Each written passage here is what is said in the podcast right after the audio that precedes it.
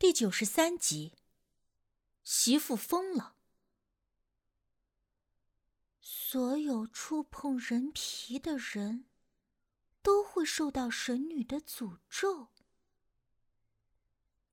这句话，在一段时间内，一直都在我的脑海中挥之不去。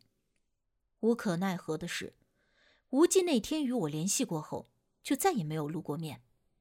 能够想到的方式，我都用上了。可还是没有他的任何消息。神女到底是什么？诅咒又是什么？想啥呢？都想得出神了。丁力伸手在我面前晃了晃，笑着问我：“没什么。”啊，我发现，自从那天你被刘队长找去开始，这段时间。就一直愁眉苦脸的，难道是遇到了什么解决不了的事儿了？还有，那天他把你叫去，到底干啥了？问了你多少遍，你都不说。丁力一连串的追问，我却没什么心情搭他的茬儿，转头看向车窗外快速倒退的树木山石，心里总有些发慌，就像是要发生什么大事一样。有一种不安的感觉。给，你可别愁眉苦脸了，好不容易有机会出来透透气。丁力递了一瓶养乐多给我。学校也不知道是哪根筋没搭对，大冷的天儿，拉着我们一二年级的学生来秋游，地点还选在了本市新开发的一个旅游景点，美其名曰。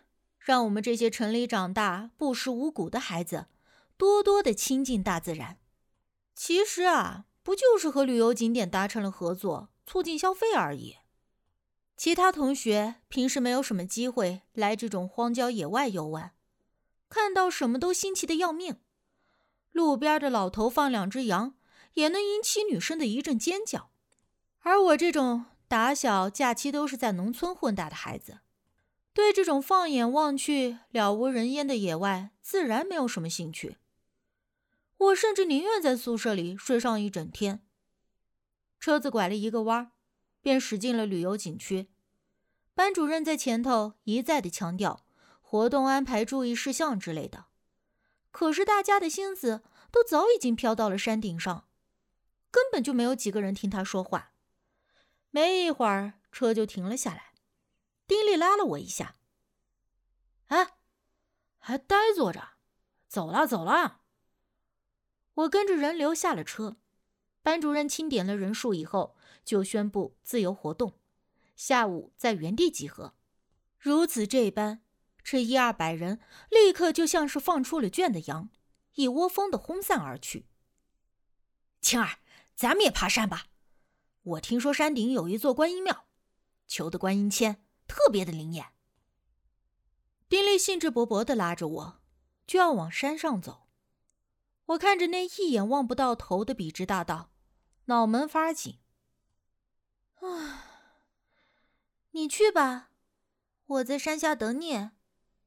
说完，我就朝着一旁的小卖铺走了过去，打算在这里混到下午集合的时间。小卖部周围搭着个棚子。门边烧着两个小炭炉，一个上面煮着一锅热气腾腾的茶叶蛋，另一个煮着一锅黄灿灿的玉米。两个大姨坐在棚子下的长凳上，嗑着瓜子，唠着嗑。阿姨，给我来个茶叶蛋，来个苞米。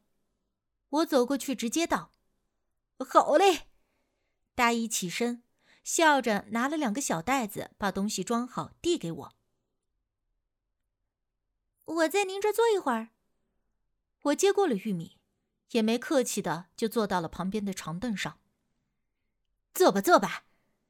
哎，小姑娘，你们这是学校来旅游的呀？大姨热情的招呼我坐，便笑着问我：“嗯，我们是来秋游的。”我一边剥着鸡蛋壳，一边应声道：“哎呀，你说现在的孩子……”真是幸福啊！还有秋游，我们上学那时候听都没听说过。大姨嗑着瓜子，一边跟我搭话道：“说的好像你多有学问似的，你上过几天学呀？”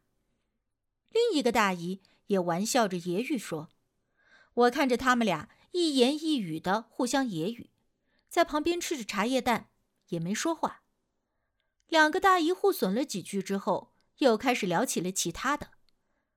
我吃完了茶叶蛋，就开始啃玉米，听着他俩，先是说起了家里的长短，又说到谁家的媳妇疯了，说是有可能冲撞了啥，被鬼附身了。大姨，我听着您俩说的挺邪乎的，到底是啥事儿啊？我忍不住好奇的问。这会儿，丁力也走了过来，一屁股就坐到了我旁边。刚才他跟班主任不知道一直在说啥，说了老半天儿。而大姨也没有理会丁力，一边听着我问话，看着我摆摆手，便说道：“哎呀，这种事儿呀，都是咱们农村人说着玩的。你们城里人哪信这个呀？我信这个的。”我虽然是在城里上学，但是在农村长大，这种事儿我听说过的。我半真半假的说，大姨一听，我相信，那表情就跟找到了同类似的，立刻就跟我唠了起来，还塞给了我和丁力一把瓜子儿，让我俩边吃边听。原来这附近有一个村的媳妇儿，之前一直好好的，但是突然有一天下大雨。雷打的特别响，第二天一醒来，那媳妇儿就不对劲儿了。那媳妇儿的夫家姓郭，大姨们就叫她老郭媳妇儿。话说，自那晚暴雨之后，这老郭媳妇儿就开始变得疑神疑鬼，总说是有人要来害她。只要一看到人，那眼神都贼兮兮的。只要有人跟她搭句话，她立刻就破口大骂，说人家要来害她。要知道，之前的老郭媳妇儿虽然不是啥书香门第出身，但说话办事儿都很得体，这种脏话是从来不会从她嘴里冒出来的。起先这事儿吧，大家都不知道是咋回事儿，都以为这老郭媳妇儿是跟自个儿老公吵架了，心情不好就在外头撒泼来着。可是没几天就发展到。只要有人稍微看老郭媳妇儿一眼，他就会立刻指着人家鼻子骂个没完没了。就连被他看到有人从他家门前路过，他就立刻拎着扫帚、锄头，甚至是镰刀，从屋里追了出来，硬说人家是来要杀他的。后来这事儿吧，传得满村皆知，大家就私下里问老郭，他媳妇儿究竟是咋回事儿。老郭直叹气，说他也不知道究竟咋回事儿啊。那天晚上之后，就好像突然变了个人似的，神经兮兮的不说，还总是一个人自言自语的说有人要来害他。儿子在家用手机打电话，他都说儿子是要找人来害他。现如今家里的人都没人敢跟他说话，连看都不敢看他一眼。成天就一个人躲在楼上的房间里，窗沿拉得严严实实，房门里头安了好几把锁，吃的饭都得放在门口，他自个儿出来拿。农村人迷信，有人说让老郭赶紧去找个老仙儿，说他媳妇儿这就是邪病。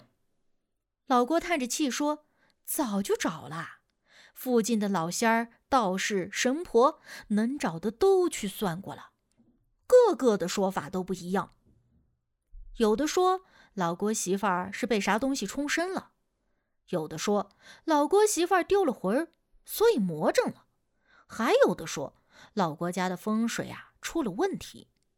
最后呢，钱没少花，事儿也没少折腾，什么做法事、驱鬼、跳大神都试过了，就是不见好转，现如今都没招了。哎，那这老郭媳妇儿现在咋样了？丁力也被这个事儿吸引了，比我还着急的追问。就还那样呗，整天神神叨叨的。听说还让老郭给他弄个铁皮箱子，整天自个儿就躲在箱子里头，说是这样，别人就害不到他了。大姨吐了瓜子皮说道：“那就没给送医院去看看？去了呀，这县城里的医院去看过了，说是什么被害妄想症，是心理疾病。”得做啥辅导来着？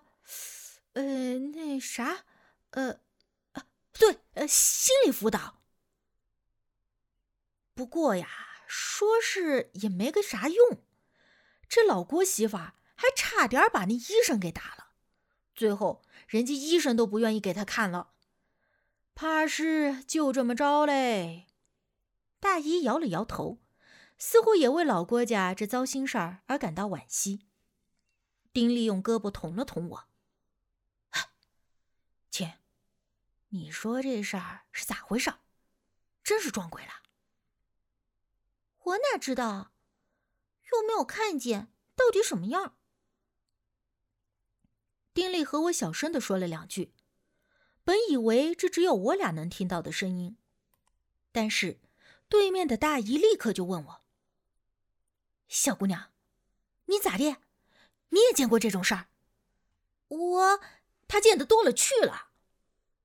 我刚想随便搪塞两句，丁力那嘴快的拦都拦不住。大姨立刻来了兴致：“咋的？你们家有人懂这个？”啊，嗯，就是偶尔听说过一点皮毛。我有点尴尬的扯了扯嘴角。